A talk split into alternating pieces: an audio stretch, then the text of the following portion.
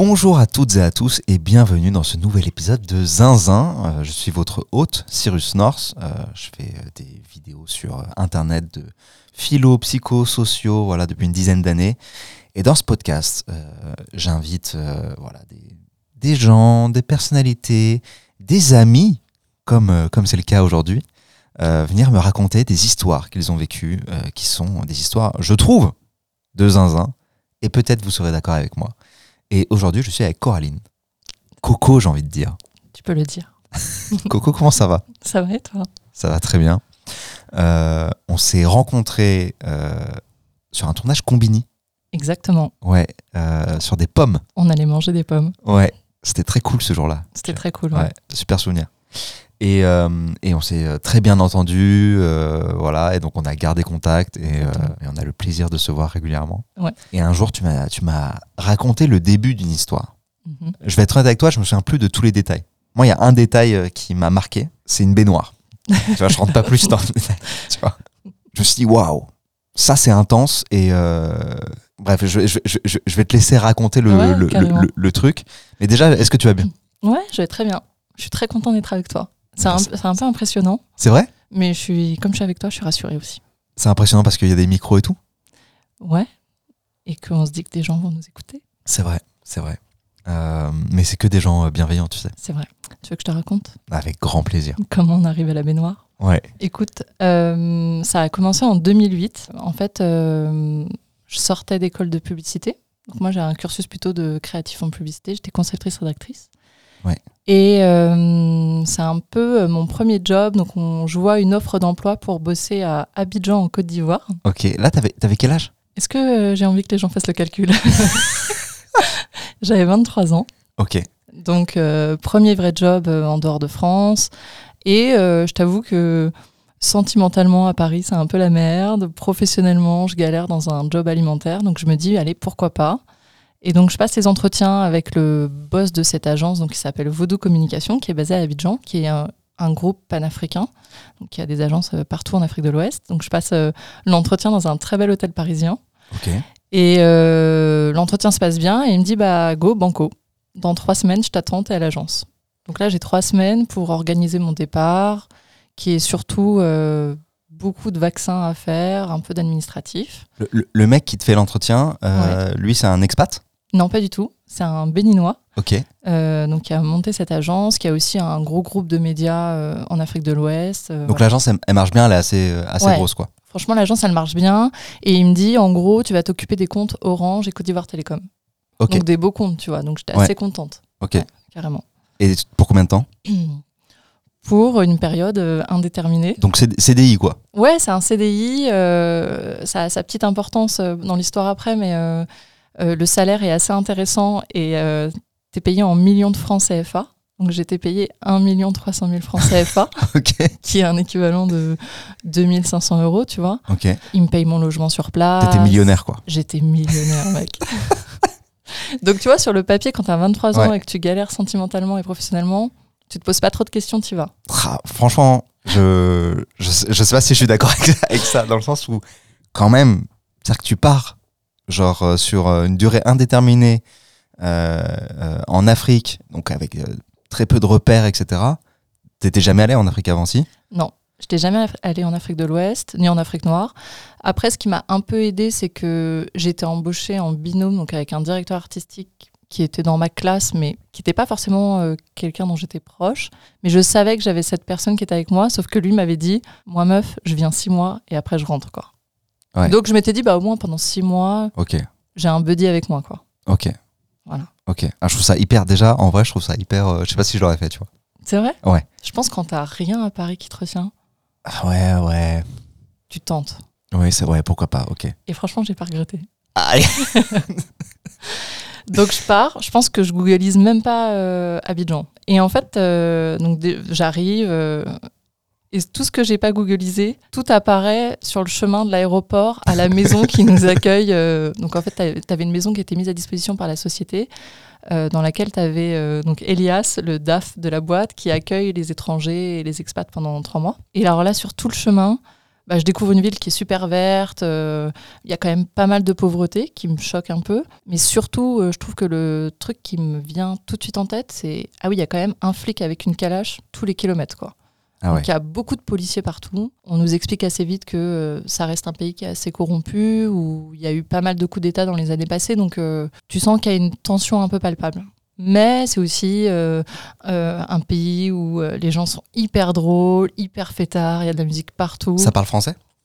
C'est francophone, donc il y a un dialecte quand même qui est le nouchi, qui est un peu le, si tu veux, le, le, le langage un peu courant avec du jargon, voilà, mais, euh, mais c'est francophone, donc on se fait très bien comprendre. Euh, Il y a beaucoup de Français qui sont installés là-bas, beaucoup de, Ok. beaucoup de Libanais. Et donc, euh, voilà, donc on reste trois mois dans cette, dans cette villa qui est super, une piscine, on se baigne le soir en rentrant du boulot, enfin, tu vois, c'est vraiment génial. Puis à un moment, il faut quand même qu'on se trouve un logement. Et il faut savoir qu'Abidjan, c'est organisé, donc c'est une très grande ville qui est rejointe par des ponts. Et du fait qu'il y a eu des coups d'État précédemment, il y a un quartier français, si tu veux, qui s'est organisé autour de l'aéroport qui s'appelle la Zone 4, Ok. qui est un peu le, le quartier sécurisé euh, des Français. Et moi, assez vite, en fait, euh, une des démarches qu'il faut faire, c'est aller se présenter à l'ambassade de France, puisque l'ambassade doit répertorier ses citoyens français en territoire euh, en Côte d'Ivoire. Et tout de suite, on me dit, donc, mademoiselle, si vous êtes seule, il faut prendre un appartement. Et moi, je leur dis, bah non, les mecs, j'ai fait euh, 8000 bornes, c'est pas pour aller me remettre dans un appart que j'aurais pu avoir à Paris. Ouais.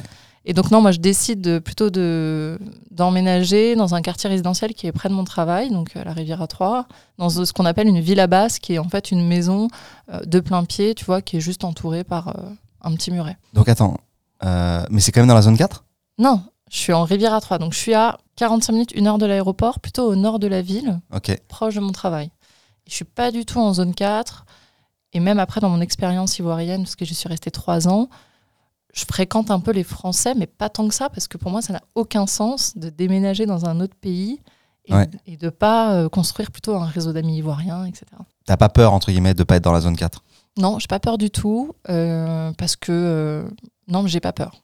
Après, je t'avoue qu'avec du recul maintenant, je me dis que j'ai eu des phases où j'étais quand même un peu inconsciente de certains trucs. Mais non, j'ai pas peur. Franchement, moi, je suis, je suis refaite. Je suis, je prends les taxis euh, locaux, je négocie. euh, je suis enfin, Poisson dans franchement, l'eau, quoi. Je suis comme un poisson dans l'eau. Mais il y a quand même quelques trucs où tu te dis.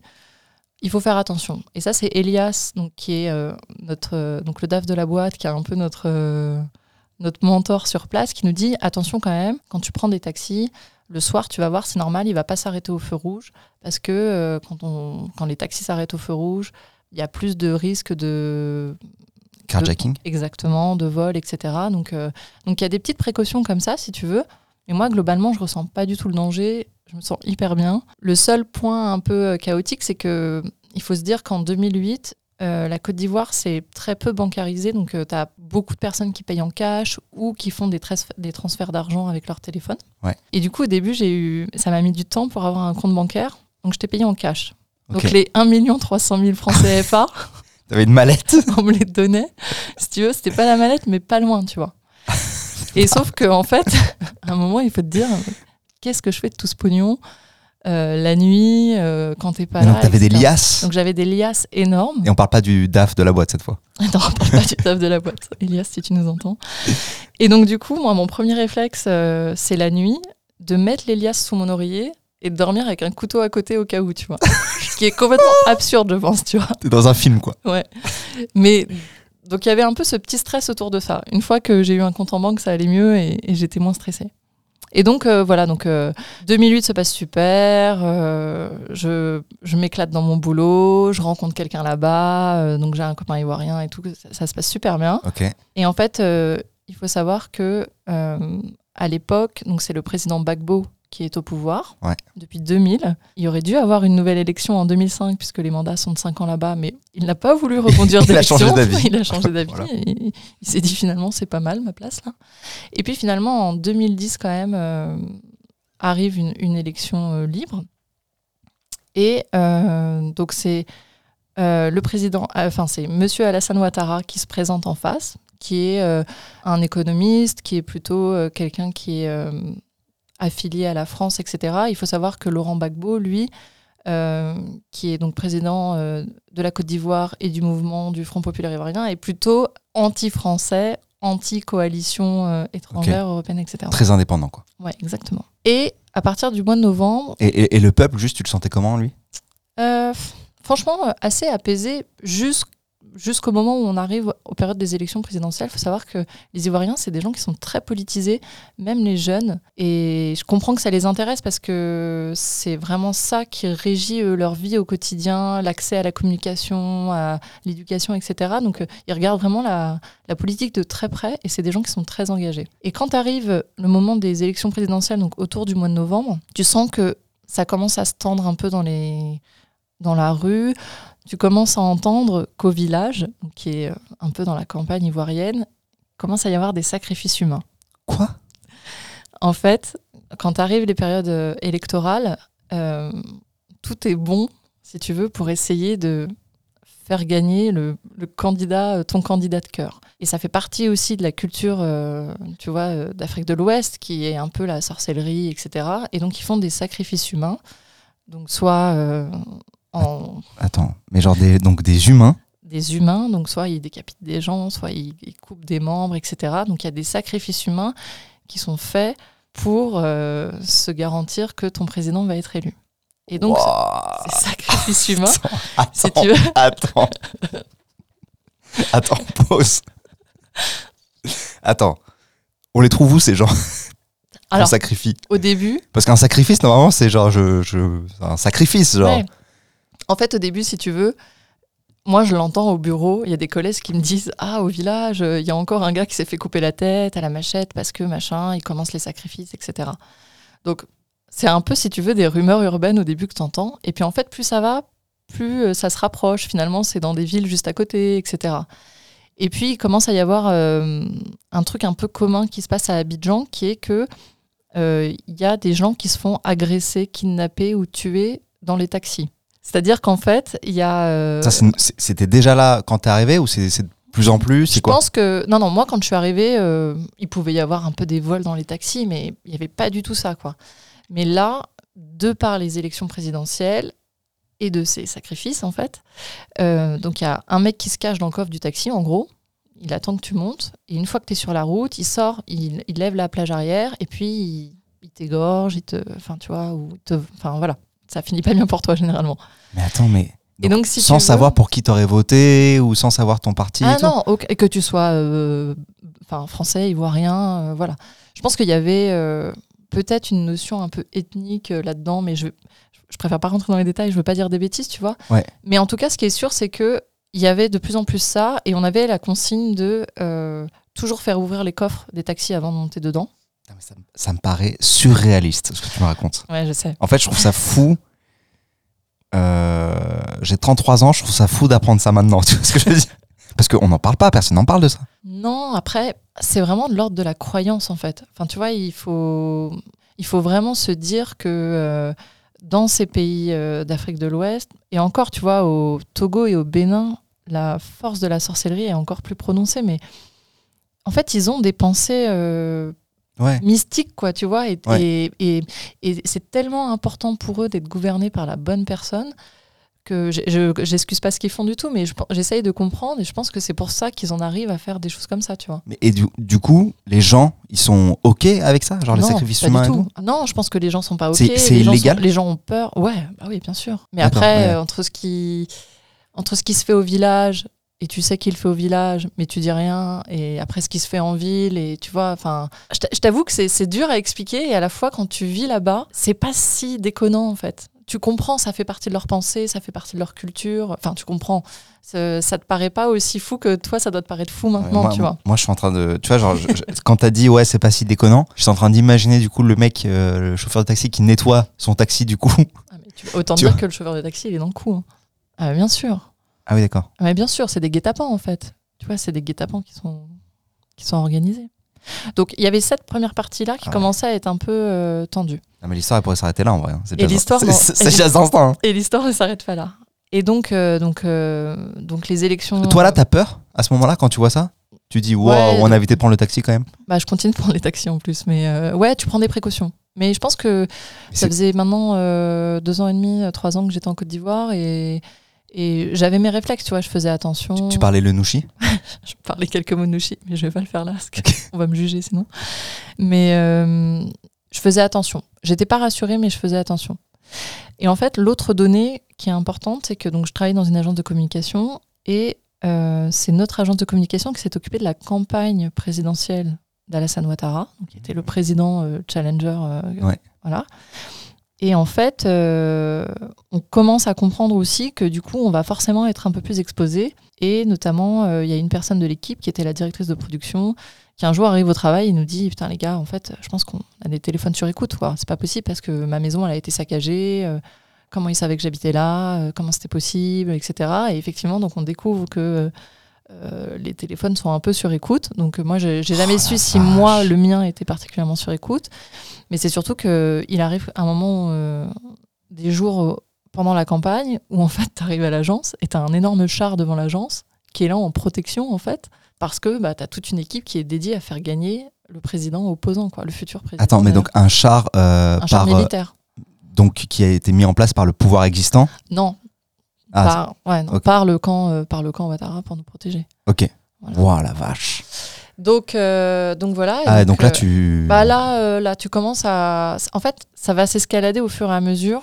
Mais quand c'est si proche de toi au travail, ça commence à être un peu flippant. T- ton, ton copain, Ouais. il est. Il travaille avec moi. il travaille avec toi. Ouais, ok. Donc vous vivez ça ensemble un petit peu. Ouais, carrément. Ok. Ce qui est plus facile, j'imagine aussi, de de- d'avoir quelqu'un Ouais, avec qui tu peux échanger là-dessus. Ouais, tout. ouais. Et je pense qu'il il essaye de me rassurer, même si je pense que lui. Bah, je pense que lui il est déjà passé par là parce que Lui, il est ivoirien? Lui, il est ivoirien. ouais. Ok. Lui, il y avait, Ah oui, il tu l'as dit. il avait déjà eu euh, des coups d'État euh, il y a quelques années, donc euh, après, il n'avait pas le même âge non plus, mais je pense qu'il essaie de me rassurer et à la fois, je pense qu'il est quand même pas très rassuré pour moi Ouais. parce que je suis une femme blanche qui vit seule. euh, Enfin voilà. Alors, t'as dit, il y a déjà eu des coups d'État. En fait, il y a déjà eu des crises. mais là, on n'est pas encore sur un coup d'État, là. Non, on n'est pas encore sur un coup d'État. Pardon, j'ai fait un énorme spoil. Euh, et donc arrive le moment des résultats de l'élection. Ouais. Alassane Ouattara est annoncé comme gagnant. Sauf que euh, la commission indépendante proclame Alassane Ouattara comme président, mais le pouvoir en place dit non. Vous avez bourré les urnes, euh, l'élection est truquée, je reste au pouvoir. Et c'est là où les choses commencent un peu à s'envenimer, les choses commencent un peu à se tendre, et c'est là qu'on arrive un peu dans une, si tu veux, une, euh, une cascade de, de faits, un peu d'effondrement. Donc déjà, il y a des rumeurs qui disent les banques vont fermer. Donc, Ah. allez chercher votre argent. Donc Ah ouais. on se rue. Toi, toi, t'es dégoûté de plus avoir tout sous ton, sous ton oreiller. Moi là, je suis dégoûtée d'avoir ouvert un compte en banque. Putain, Mais, mais alors, avant qu'on parte dans l'escalade, euh, j'ai besoin de comprendre juste la temporalité de tout ça. Ouais. À partir du moment où tu as les premiers sacrifices humains Ouais. et le moment où tu as les résultats de l'élection, C'est un mois, un mois et demi à peu près. ok. Ouais. Ok. Donc en fait, en un mois, tu as les premiers sacrifices, le char devant l'agence Ouais, euh, et euh, le, le résultat de l'élection qui est contesté. voilà. Donc ça va assez vite en fait, c'est Ouais, assez condensé. C'est assez condensé. Et, euh, et en fait, je pense que le, le pays sait vers où ça peut aller, parce qu'il y a déjà eu des stigmates précédents. Donc c'est pour ça que les banques commencent à dire, à mon avis, ça sent pas bon, il faut qu'on ferme. Donc tout le monde va essayer de retirer son argent. Ah déjà dans le mois qui précède? Non, dans le, euh, juste après l'annonce des élections. Ah oui. Parce que il faut imaginer que du coup, euh, bah, comme les deux camps euh, en fait sont pas d'accord sur le résultat de l'élection, il y a des milices, si tu veux, de Bagbo qui prennent la rue. Il y a des bagarres dans la rue. Ils font des barrages en fait. Ils organisent des barrages improvisés avec euh, des machettes, avec ce que tu peux imaginer. Assez vite, il y a un couvre-feu qui est mis en place. Donc on, on peut plus se balader la nuit dans Abidjan dans tout le pays d'ailleurs. Donc nous, on peut travailler que jusqu'à 14 heures. Et euh, donc là, clairement, on, on prend plus les taxis. Et euh, un jour d'ailleurs, mon mec vient me chercher euh, pour aller au bureau et on se fait arrêter par une milice de Bagbo. Je me fais sortir un peu violemment de la voiture. Mon mec aussi se fait embrouiller. Mais qu'est-ce que tu fais avec une blanche, machin? Enfin, tu vois ça. Et là, je pense que je commence à flipper. Là, je commence à me dire, ok, ça peut Il se un passe peu- quelque chose. Ouais, ça Ouais. peut un peu mal tourner. Euh, donc voilà, les magasins ferment. euh, Il y a euh, des réseaux aussi téléphoniques qui sont coupés. Donc tu as intérêt à avoir plusieurs puces de téléphone parce que d'un coup, le réseau Orange, il marche plus du Ah tout. ouais. Tu peux plus communiquer avec les gens. Enfin, tu vois, donc... Ah ouais, t'as vécu un peu une. un- comme une fin du monde en fait, un peu, tu sais. bah, Quand tu parlais d'effondrement là. Ouais, c'est un peu ça. Et tu vois, même euh, moi, le Covid, ça m'a rappelé un peu des mauvais souvenirs de ça. Parce que du coup, tu es chez toi, tu peux pas sortir. Tu as fait tes courses en avance, tu peux pas aller à la banque, tu peux pas vraiment communiquer. Il y avait pas internet à l'époque. Moi, j'avais pas internet chez moi. J'avais vraiment un 3310. euh, Enfin, tu vois, c'était. Et donc voilà, arrive un moment où on se dit Attends, là, ta famille. euh, ah là, ma famille, elle est en PLS. là, ma famille est en PLS. Surtout que, eh ben, ils ferment l'espace aérien. Oh. Donc, ils ferment l'espace aérien, donc tu peux plus prendre d'avion pour repartir. Attends. Donc, là, on est combien de jours après euh, l'annonce des résultats? Oh. À peu près. Ça va assez vite là, tu vois, t'es à J plus 7 à peu près, tu vois. Ah ouais, ok. Ça va assez vite en Donc, en fait. une semaine. euh, Bah ouais, parce que. euh, Parce que c'est le pouvoir du peuple en fait. Et c'est vrai que là-dessus, euh, les Ivoiriens, ils, ont... ils arrivent à se fédérer, tu vois, euh, derrière une pensée. Donc euh, très vite, il y a des groupes qui s'organisent, il y a des groupuscules qui s'organisent, etc. Quand on ferme l'espace aérien, Ouais. toi, est-ce que du coup, t'as qu'une seule envie, c'est partir? Exactement. Ok. Donc, sachant qu'en plus, tous les jours, on reçoit des mails de l'ambassade qui nous donnent un peu des nouvelles, qui, ni- qui nous dit on est en mode. Vous inquiétez pas, la zone 4, on veille sur vous. Ah bah t'inquiète que la zone 4, eux, ils étaient au beurre, ils étaient peinards près de l'aéroport. Mais du coup, tu vois, je comprends un peu plus euh, quand le mec de l'ambassade m'avait dit en 2008 euh, prenez un appartement, vous serez mieux. Là, je regrette un peu, mais bon, c'est pas grave. Et euh, tu, tu vis avec ton mec? je vis pas avec mon mec, Ok. je vis seule. Il vit pas loin de chez moi. Alors, je vis seule, mais pas totalement. Ah. J'ai un gardien de nuit qui est là, qui était un peu une, une condition sine qua non pour que je vive dans une maison. Et j'ai aussi mon chien que j'ai trouvé là-bas, que j'ai Ok. acheté là-bas. Et en fait, ce chien, il est important parce que euh, il va un peu me sauver euh, la mise à un moment. Ok. Très bien. Alors, juste une question sur le gardien. Ouais. Le gardien, il garde plusieurs maisons du coup? Non, il est, c'est un gardien individuel qui est chez Ah oui, d'accord, moi euh, la nuit. Voilà, c'est Idou qui est euh, burkinabé et euh, qui vient euh, à Il la- fait que garder. Exactement. Et d'ailleurs, ce que j'ai trouvé de plus challengeant finalement, c'est de gérer euh, le fait d'avoir un gardien, une nounou, d'avoir du personnel de maison en fait, et d'avoir des conversations financières. Alors que moi, du haut de mes 25 ans, euh, j'avais été éduquée surtout à faire tout moi-même et c'était impensable pour moi d'avoir euh, des gens comme ça. Quoi. Quand tu arrives là-bas et que toi, tu as un très bon salaire, tu as un bon niveau de vie, c'est le jeu de faire travailler les gens. Et donc, euh, il faut que tu prennes un gardien, ce qui est logique quand tu vis dans une ville à basse, justement, et que tu es une femme seule. Il faut que tu prennes euh, ce qu'on appelle une nounou, qui est en fait euh, quelqu'un qui fait le ménage, qui fait la cuisine, etc. Mais moi, en vivant seule, et en plus en étant, en bossant beaucoup, etc., j'étais pas beaucoup à la maison, j'avais pas forcément besoin de tout ça, mais Quand tu dis il faut, bah, on, on t'encourage si tu veux, Ouais. on- on- et c'est normal. C'est presque mal vu de pas le faire, genre? Ouais, je pense que c'est un peu mal vu de pas le faire parce que ça veut dire que tu fais pas circuler l'argent dans le pays.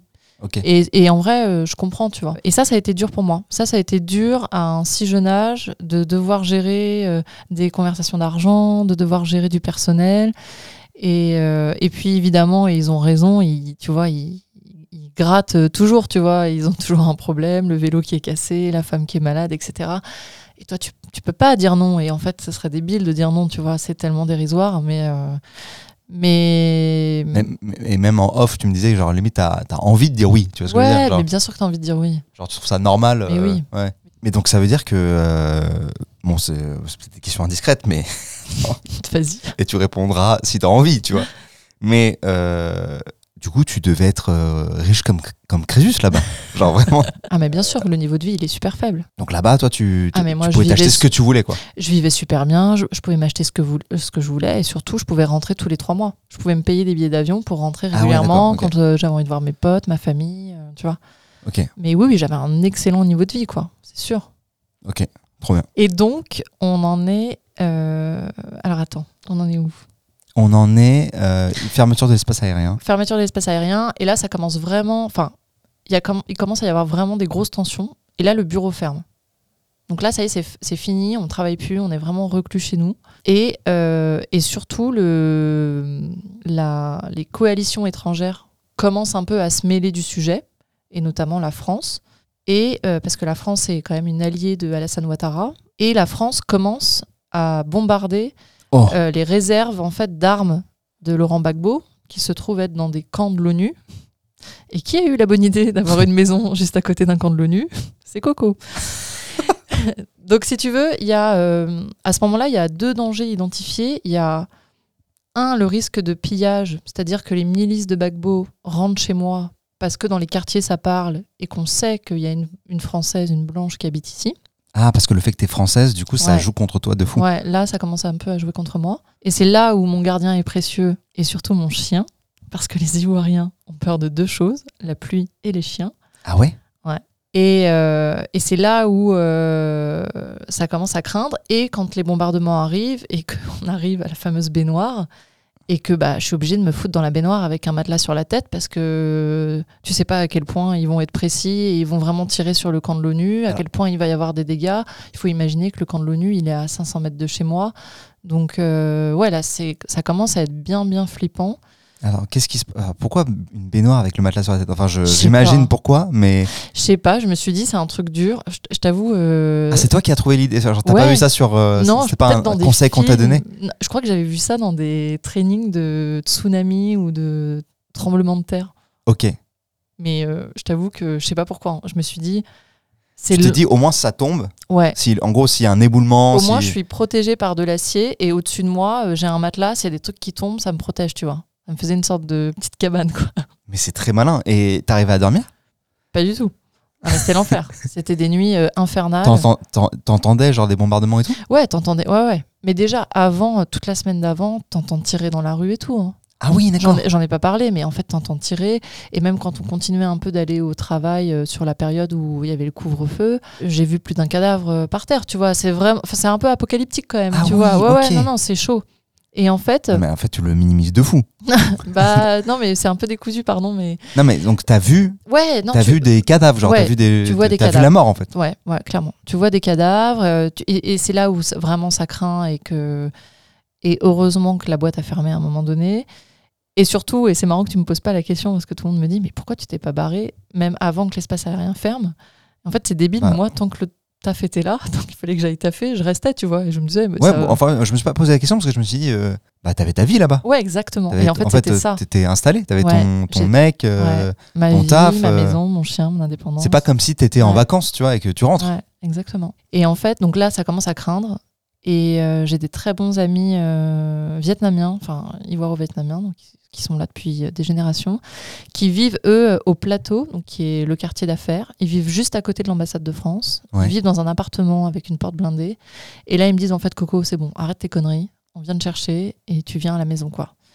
Et donc, ils sont venus m'ex- m'exfiltrer, en fait. euh, Putain, un- avec un hélicoptère? non, non, avec le 4x4, tu vois. Mais franchement, ils l'ont fait aussi un peu au péril de leur propre sécurité parce que ils ont dû traverser tout Abidjan, toutes les zones. faut imaginer les rues désertes avec des milices de jeunes, avec euh, les calages qu'ils ont récupérés euh, des flics corrompus, les machettes, etc. Ah, c'est la guerre civile en Chaotique, fait. C'est très, très chaotique.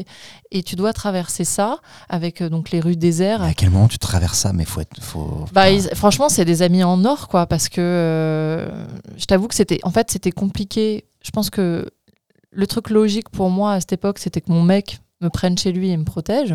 Sauf que je pense que c'était très compliqué pour lui d'imposer une personne blanche à sa famille qui, je pense, n'était en plus pas totalement au courant de notre relation et de les mettre eux-mêmes en danger. Ouais. Euh, Tu lui en as voulu? Ouais, bien sûr, sur le coup, ça a été terrible, ça a été vraiment une, une déception, mais avec du recul, je me rends compte que ça aurait été une connerie de le faire, tu vois. Et, euh, et il était là quand euh, mes copains sont venus me chercher et il n'était pas bien, tu vois. Je pense qu'il s'est senti un peu un truc d'échec, de se dire, putain, c'est à moi de la protéger et je peux pas le faire. Mais... Ouais. Et c'est marrant quand mes T'as potes. pris le chien avec toi?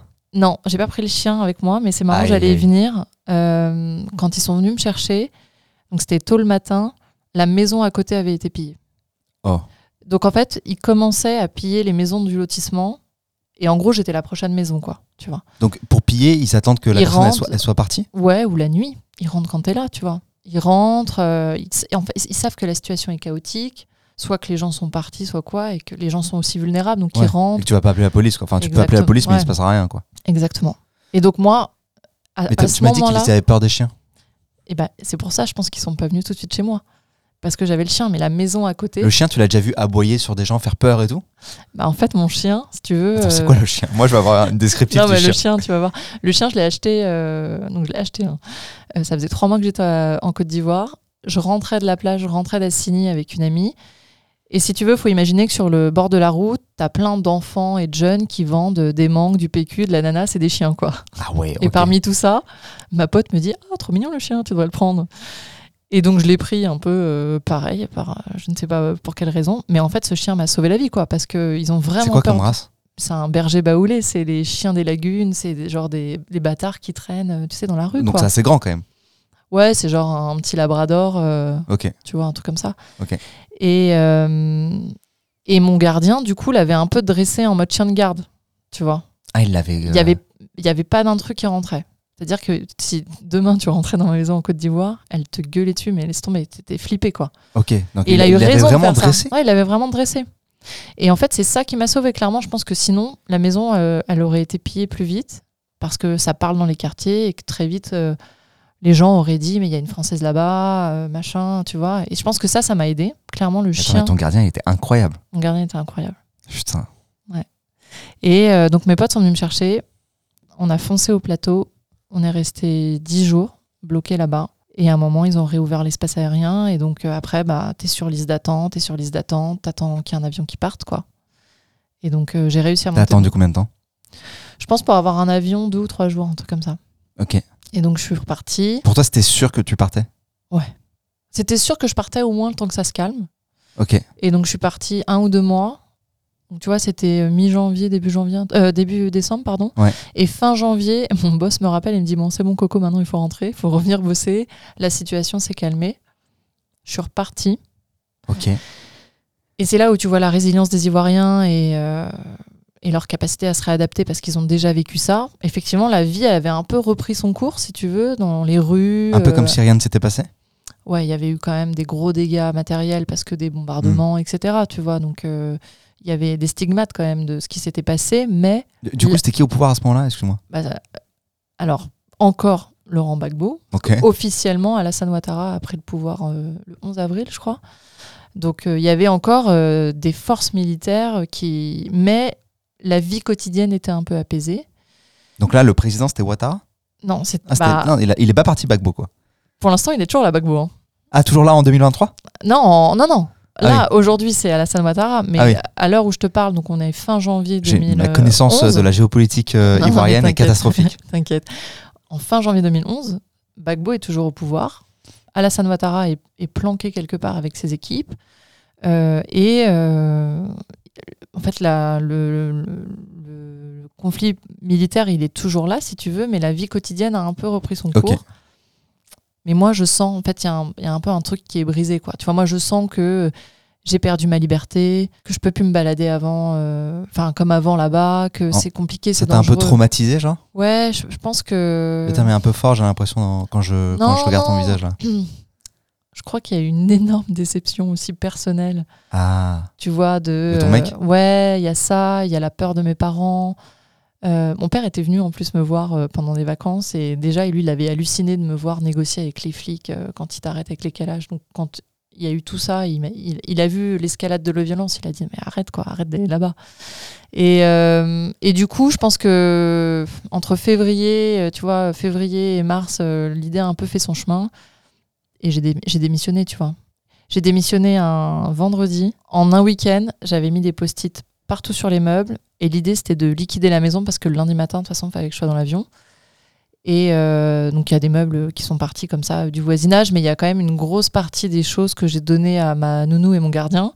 Donc, mon gardien, je lui ai donné euh, un peu le, le toolkit pour qu'il monte euh, sa laverie. Donc, je lui ai donné la machine à laver, je lui ai donné euh, plein de choses pour qu'il il lance son business aussi parce que le pays, c'est énorme. le pays, il est en mode chaos, tu vois. Donc, Donc il a euh, lancé son business. Ouais, il a lancé son. J'espère que ça a marché, tu vois. Je... Donc il a lancé une laverie avec euh, ce que tu lui as Bah, filé, quoi. avec ce que je lui ai donné, ma nounou, je lui ai donné plein de fringues, je lui ai donné plein de trucs, enfin tu vois. Ouais. Et, et puis c'est un peu le minimum que tu peux faire pour eux, quoi. Eux aussi, ils vivent quand même une, période qui est super difficile parce que il faut savoir euh, ce que ce que j'ai pas non plus précisé, c'est qu'il y avait un peu une chasse, enfin une chasse aux blancs, c'est un peu dur de dire ça, mais il y avait beaucoup d'animosité envers euh, euh, les blancs, donc toutes les personnes qui représentaient la coalition européenne, mais envers les étrangers à large. Donc même euh, les Burkinabés, les Togolais, etc. Et moi, mon gardien, il était Burkinabé. Euh, les hommes humbles, comme on dit, les hommes honnêtes. Et, euh, et du coup, lui aussi était vachement en danger, tu vois. Et donc, et donc, c'était aussi primordial pour moi de me dire bah, que sa sécurité, elle n'est pas mise en péril parce que Mm. moi, je m'en vais, qu'il a toujours une source de revenus. Enfin, tu vois, c'est aussi des préoccupations que tu as en tête quand tu pars un peu comme ça du jour au lendemain. ouais. J'ai fait ça en mode pansement. Quoi. Waouh. Ouais, c'était hyper dur. Waouh. C'était hyper dur. Franchement, le retour à la réalité, il était hyper dur. Donc, t'as quitté ton mec aussi à ce moment-là Ou vous Mm. êtes resté en relation à distance? Bah, euh, on- je suis retournée le voir en mai. Je lui ai fait une surprise pour son anniversaire. Mais oui, on s'est un peu, ça, forcément, ça a précipité les choses, quoi. Ouais. Mais euh, c'était super dur de revenir, de se réhabituer à une vie et surtout d'essayer de, de raconter ça aux gens. Mais en fait, c'est un peu lunaire pour eux et ils ont les réactions que toi, tu as là en ce moment, tu Mm. vois. Et c'est un peu lunaire pour eux et tu as du mal à partager ça avec, euh, avec quelqu'un. Tu es aussi vachement inquiet pour tous ceux qui sont restés là-bas, mes collègues, mes amis, enfin, tu vois. Mais c'est difficile de se projeter et de se dire, OK, tu as un avenir là-bas. Alors qu'aujourd'hui, tu vois, une fois que Bagbo a été arrêté et qu'Alassane a été au pouvoir, il a fait des choses merveilleuses pour le pays, il a développé euh, plein d'activités, enfin plein de trucs, tu vois. Et, aujourd'hui, je serais ravie d'y retourner et, et de redécouvrir la Côte d'Ivoire, tu vois. Mais moi, j'en ai gardé, c'est marrant parce que ça, ça a précipité mon départ, mais j'ai toujours un souvenir super joyeux et super positif de cette expérience. J'ai adoré, mais je le referais. Je referais tout pareil. Quand quoi. tu dis cette expérience, tu parles pas du coup d'état, tu parles de l'ensemble. Ah ouais, je parle de, oui, bien sûr, je parle de l'ensemble. Moi, j'ai adoré, vraiment. Là, les rues avec les cadavres et tout, hum, quelle saveur Non, mais tu sais, même, euh, même le coup d'État, c'est marrant. Quand on a vécu le Covid, j'ai, ça m'a rappelé évidemment des mauvais souvenirs, mais il y avait tellement, il y avait un peu un sentiment de déjà vécu qui fait que j'ai l'impression que j'étais un peu plus sereine que les gens autour de moi. Euh, Il Ouais. y avait ce truc de, ça va passer, vous en, vous en faites pas en fait. On va s'habituer, on va, on, on va s'en sortir. Ouais. Mais, euh, mais voilà, mais euh, et d'ailleurs, quand aujourd'hui on, on me parle de, on me demande de raconter mon expérience en Côte d'Ivoire, je parle pas de ça, tu vois. Toi, tu l'as appris au détour d'une soirée euh, par hasard, Bah, la baignoire. la baignoire. Mais mais c'est pas ce que je retiens de mon expérience, tu Ouais. vois. C'est c'est l'épanouissement professionnel, mon histoire d'amour, c'est tout ça, tu vois, qui était plus fort. Mais c'est vrai que maintenant, avec du recul, des fois, quand je le raconte, je me dis ouais, c'était quand même un truc de ouf, quoi. Ouais, ouais, je comprends. euh, Est-ce que, est-ce que tu penses qu'il y a une partie de toi qui a, euh, genre, est-ce que c'est de l'ordre du refoulement ou est-ce que c'est de l'ordre juste de la résilience et de, euh, et de, une fois que tu vis les choses, parce que effectivement, des fois, tu racontes des trucs, ça a l'air fou, Mm. mais quand tu le vis, quand t'es dedans, t'es en Ouais. mode, bah, juste, je le vis, c'est juste, c'est là et, C'est exactement ça. Ouais. Je pense exactement ça. Et du coup, tu vois, c'est pareil quand tu vois les news à la télé, tu te dis putain, c'est incroyable, c'est incroyable. Et quand t'es dedans, c'est un peu moins incroyable. Je sais pas comment t'expliquer, mais moi, du coup, j'étais de l'autre côté, tu vois, quand je suis rentrée en mars et je, suis, je continuais de suivre les infos hy- hyper attentivement. C'est pas extrapolé dans les, dans les infos, tu vois, mais mais ouais, on Toi, te parle quand- que de, exactement. Toi, Mm. quand tu sais ce qui se passe derrière, tu dis oui, il y a eu ça, mais en fait, bon. oui, on te dit pas, euh, et d'ailleurs, euh, la femme qui vivait ici euh, s'est fait un bon petit déj ce matin, je laisse l'antenne. Ouais, voilà. C'est genre- tu vois, je trouve que presque les, que les sacrifices humains, c'était un truc presque plus ouf. Ah bah, moi, je- ouais, Tu j'avoue. vois que... mais, euh, mais voilà. Mais en tout cas, euh, allez en Côte d'Ivoire si vous avez l'occasion. C'est vraiment un pays magnifique. J'avoue, je suis jamais allé et ça donne. euh, Est-ce que ça donne envie? Non, ça donne- Euh. mais vraiment, c'est des gens qui savent faire la fête, qui sont drôles. Il y a des plages de ouf. Tu manges hyper bien. Qu'est-ce que la bouffe me manque? T'imagines pas? Ok, là, ça donne envie. Ah ouais, c'est trop bien. Et, euh, et le chien, il s'est passé quoi? Et le chien, donc ce chien, donc je, je l'ai ramené avec moi.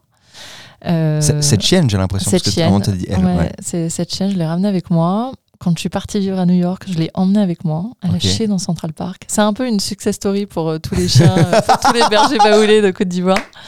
Et aujourd'hui, J'avoue, mais- récupérer, récupérer sur un trottoir c'est clair. en Côte d'Ivoire, finir par chier à Central Park, Ouais. vraiment le. Et aujourd'hui, je l'ai toujours. Elle va, Ah avoir, ouais elle va avoir 16 ans. Waouh Elle va avoir 16 ans et elle va. Ça s'appelle comment? Elle s'appelle Assini, qui est euh, la station balnéaire où je l'ai trouvée, donc enfin où je l'ai Ouais. achetée. Et voilà. Mais euh, c'est mon, c'est un peu mon dernier lien encore avec euh, la Côte d'Ivoire, même si j'ai gardé évidemment des contacts avec des amis là-bas, avec même mon ex copain, tu vois. Mais ouais. C'est Voilà. fou.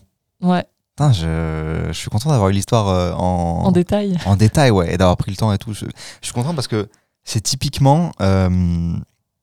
c'est aussi pour ça que j'ai créé Zinzin, tu vois. Parce que je.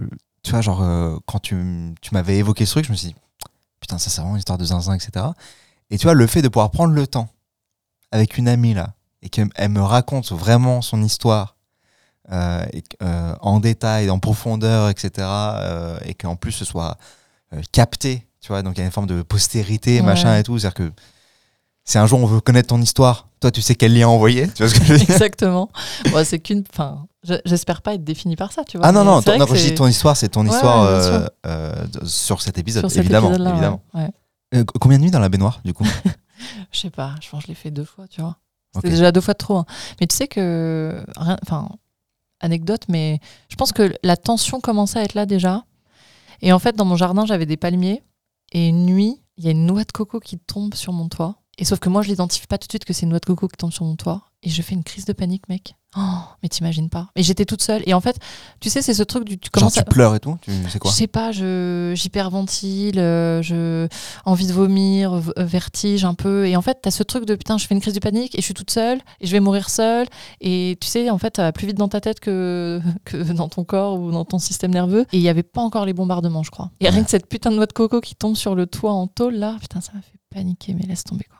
Oh. Et, et les gens en plus te connaissent pas, mais euh, t'es quelqu'un qui a l'air très calme. Tu vois, genre on l'entend à ta voix, un petit peu. Ah bon?